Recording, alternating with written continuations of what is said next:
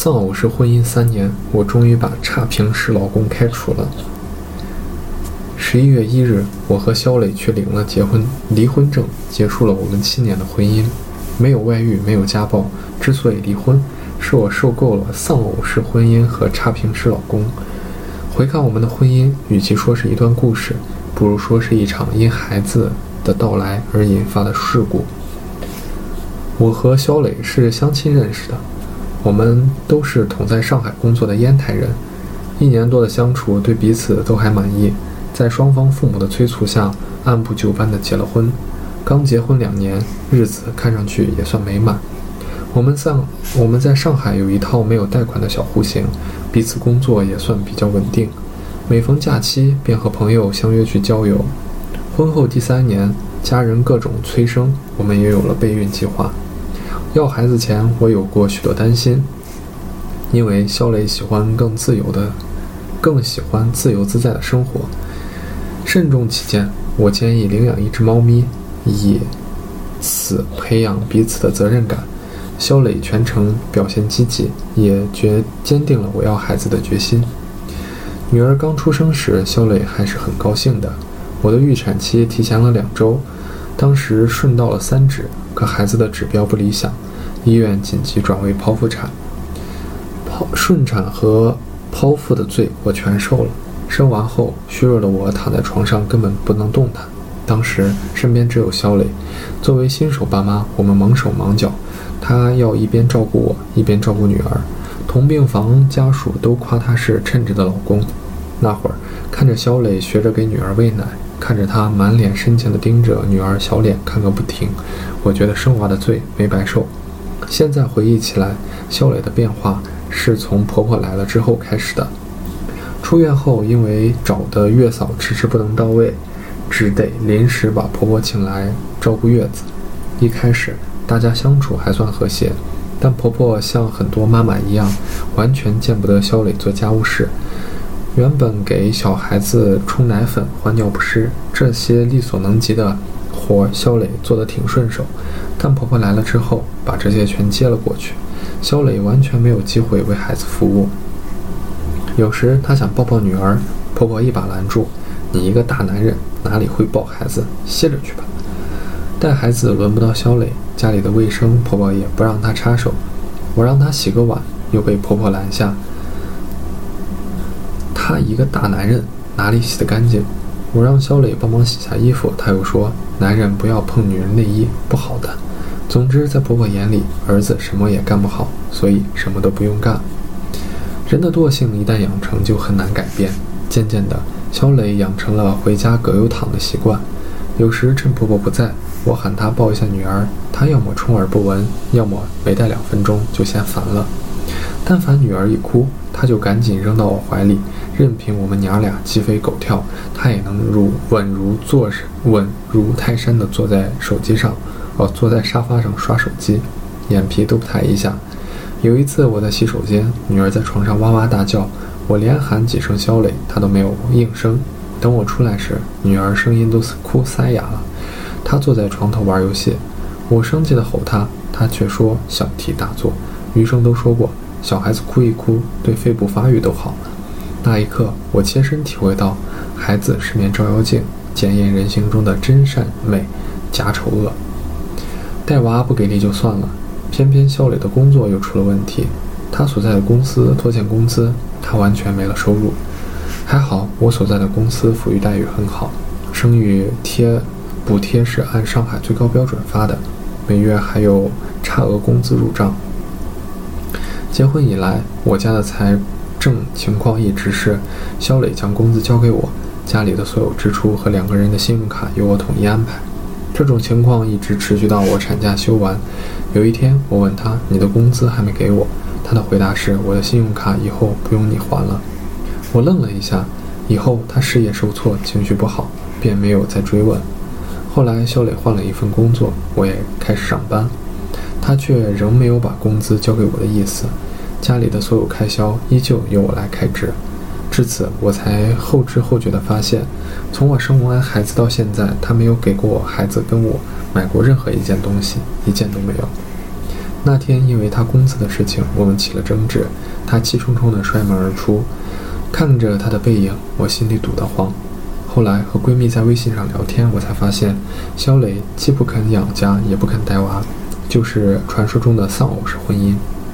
说实话，肖磊的表现让我很恼火，可又没有解决办法。我反思：难道我把注意力都放在孩子身上，忽略了他？难道他换了新工作，压力太大？又或者是婆婆一旁煽风点火的缘故？于是。我尽可能的多关心他，照顾他的情绪，让他参与带娃，体会带娃的乐趣，想以此来修复感情，但一切都是徒劳。他永远是一副不耐烦的样子。为此，我和他吵过、闹过，但他依旧很自私、很自我。那段时间，我开始失眠，无数个漫长而又慌乱的夜晚，只要想到肖磊的不作为，就开始掉眼泪。可是第二天醒过来，我又必须强颜欢笑地面对女儿。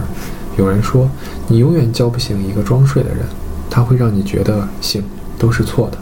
可笑的是，那时的我还没有想方设法去改变现状。渐渐的，我先我发现肖磊不但在育儿路上是绊脚石，在生活中是差评师。生孩子前，我一直保持运动，身材状态很好。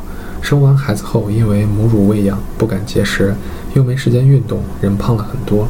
有一次为了增乳，我嘱咐婆婆多熬点提棒，她便说：“你看看你的下巴，怎么还吃得下？”还有一次我换衣服的时候碰巧他看见了，便说：“看看你的屁股和腰，简直比我还要粗。”人越胖越忌讳别人说胖，更何况还是自己的老公。离乳后，我办了建章。张健身卡，下定决心要减肥，还拉他陪我去，但不管我怎么说，他都不肯起身，还打击我：“你已经这个样子了，就别浪费时间金钱了，我不会嫌弃你的。”当时我真的很想端一盆水从他头上淋下去。为了减少碰面吵架的次数次数，我努力让自己充实起来。是的，只有大脑在快速运转的时候，我才不会想起这些烦心的事儿。我先后考了驾照，还在线学习了一个中医课程，又考了国际项目管理认证。期间因为练车要早起，婆婆也要跟着早起带娃。学中医课程是晚上，也需要婆婆晚上晚点回去休息。项目管理的课程在周末也要占用婆婆的休息时间，为此婆婆意见很大，经常当着肖磊的面数落我。而肖磊呢，不支持就算了，还对我所有的努力频频泼冷水。我学中医课程，他说那都是骗人的。我考项目管理，他说你考这个有什么用？反正你也考不过。我学车，他说你就开，就你开车，我要五百万的车险才行。我想理财，他却说现在市场不好，钱放银行里更保险。工作上遇到问题跟他商量，他从来不就事论事，三言两语便挖苦我：你格局不够，眼界不行，你就安心做好现在的事，把娃带好，别想东想西。而她说的这些，婆婆也在一旁帮腔，不管是非对错，永远和儿子站在同一战线。我们的关系越来越糟糕，她简直就像一个职业差评师，专门给我打差评。我承认，有女儿后，我的确变了不少。在这之前，我每天过得没心没肺，但是升级为妈妈后，我想给女儿做个榜样，不想让她看到她的妈妈不思进取，且得过且过。我也希望通过学习，让自己的收入再上一个台阶，这样可以给女儿更好的生活，我自己也能活得更从容。可是我的这些做法，让肖磊的大男子主义彻底爆发了。他对我越来越冷漠，在家也越来越像一个边缘人。这样的日子大概持续了一年多。去年春节，我想着女儿出生后还没有回过老家，便和肖磊商量一起回家看看。但他以春节加班为由，一口回绝了，一个人留在上海。最后，我只得一个人带着孩子回了姨妈家。我妈去世的早，我从小是在外婆家长大的，姨妈和舅舅待我跟亲生女儿一样。如果那个春节平安无事，我想日子还会继续维持着吧。大年初二早上，婆婆突然跑到我家，我姨家大闹，指责我不让孙女儿给她拜年。婆婆距离我姨家四十多公里，我承认自己疏忽了，一个人带孩子事情太多，加上对小磊有气，并没有带孩子去看婆婆。我连忙道歉，但婆婆不依不饶：“你不懂事，难道你家大人也不懂事？”她一副来者不善的样子，成功惹火了我的姨妈。姨妈将我拉到身后，怼道：“说到懂事儿，你儿子最懂事儿。大过年的，让老婆带着孩子一个人回娘家。”两个老人你来我往的争执起来，婆婆越说越不像话，一个劲儿指责我姨妈挑拨离间，不希望小辈儿们过好。孩子小，哪里见过这阵仗，直接吓得哭了。我的火气也上来了，绷着脸对婆婆说：“妈，没让你给，没让笑笑给您拜年是我的错。可是大过年的，你到我姨妈家来闹，是您的不对。”婆婆没想到我会反驳她，气得指着我的脸说：“好呀。”求我给你带孩子的时候好言好语，现在用不着了，就翻脸不认人了，是吧？告诉你，过完年别指望我给你带孩子了。说完，她气咻咻地走了。过完春节，婆婆果然没有再来上海。肖磊非让我去给婆婆道歉，让婆婆来带孩子。我说我姨当众骂她，她说我姨当众骂她妈妈太过分了，必须道歉。我反复跟她沟通，可无论我说什么，她都只有一个态度。必须道歉，否则就别过了。他这明明是在拿离婚逼我，因为他知道如果离了婚，我一个人在上海，根本没办法同时上班又带娃。为了息事宁人，最后这场闹剧以我向婆婆道歉而告终。可是这件事也成了我一个心结。每每想到这些遭遇，我的情绪就不对，纠结、委屈，甚至愤怒。也就是从那以后，我开始失眠，还不断掉头发。我焦虑。带孩子时常发脾气，工作也时常力不从心。我突然对自己失去了信心，感觉全世界都要离我而去。领导找我谈心，提出给我调一个岗位。他以为我只是压力太大，需要缓一缓。其实我是被泥沼一样的婚姻吞没了。大概自厌的人身上都会散发出令人讨厌的负能量吧。比如同在上海的表姐因表妹。因为我的抱怨，不怎么和我联系了。同事也因为我的岗位变动，没有了之前的热络。我一个人像站在无边的黑暗里，即便是阳光明媚的日子，我还感觉到冰冷。特别是好不容易掉下去的体重又迅速反弹，我对自己绝望，对这段婚姻绝望。我这样浑浑噩噩过了大半年，我的状态越来越差，极度不自信，不愿意社交，每天活得像个怨妇。没有想到，最后拯救我的是工作。那时公司谈到一个新项目，原来的技术总监要离职，我赶鸭子上架，接手了前期所有的工作。三个星期后，总监离职，我全盘接手了整个项目。我像陀螺一样开始连轴转，每天部门会议、客户会议，到半夜的国际会议，我的失眠有了用武之地。晚上我带着女儿一起参加网络会议，周末我带着她一起加班。整个项目推进了三个月，虽然最终由于高层决策没能继续走下去，但是我整个人却活了过来。回头看，我才惊觉，这半年我很可能得了产后抑郁。我一直觉得自己受过高等教育，对产后抑郁也有过了解，不至于走到那一步，却不知抑郁来的无声无息，一旦被它裹住，将无法逃脱。那些慌乱不安的日子，肖磊用他的冷漠和无情，一次又一次地将我推入更深的深渊。即便如此绝望，我也没有想过真的要和他离婚。儿子两周岁时，我拉着肖磊去照了一套全家福，还计划一起去海南旅行。如果说我之前对婚姻绝望，那么这两件事总算是我垂死挣扎吧。结果我又被打脸了。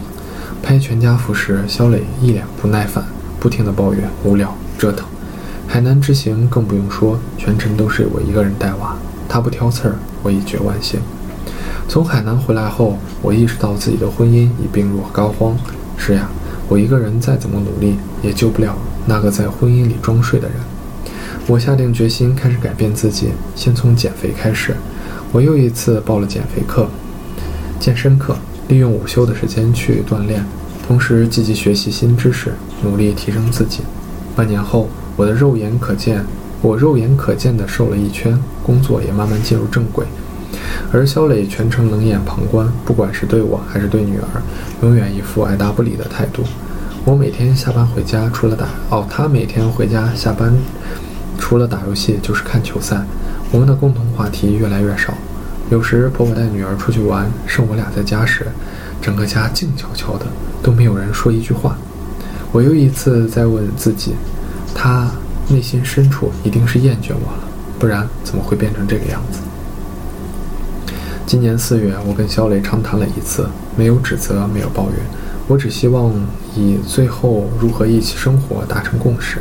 我说：“你究竟对我有什么不满？为什么会变成这样？”小磊说：“我没有对你不满，明明是你对我不满不好，好不好？而且有了笑笑后，我觉得压力好大，生活压力和经济压力都大，我喘不过气来。”说到这里，我依旧觉得我们的婚姻还有转机。然而他到前时，我们又崩了。他坚持各花各的，我不同意。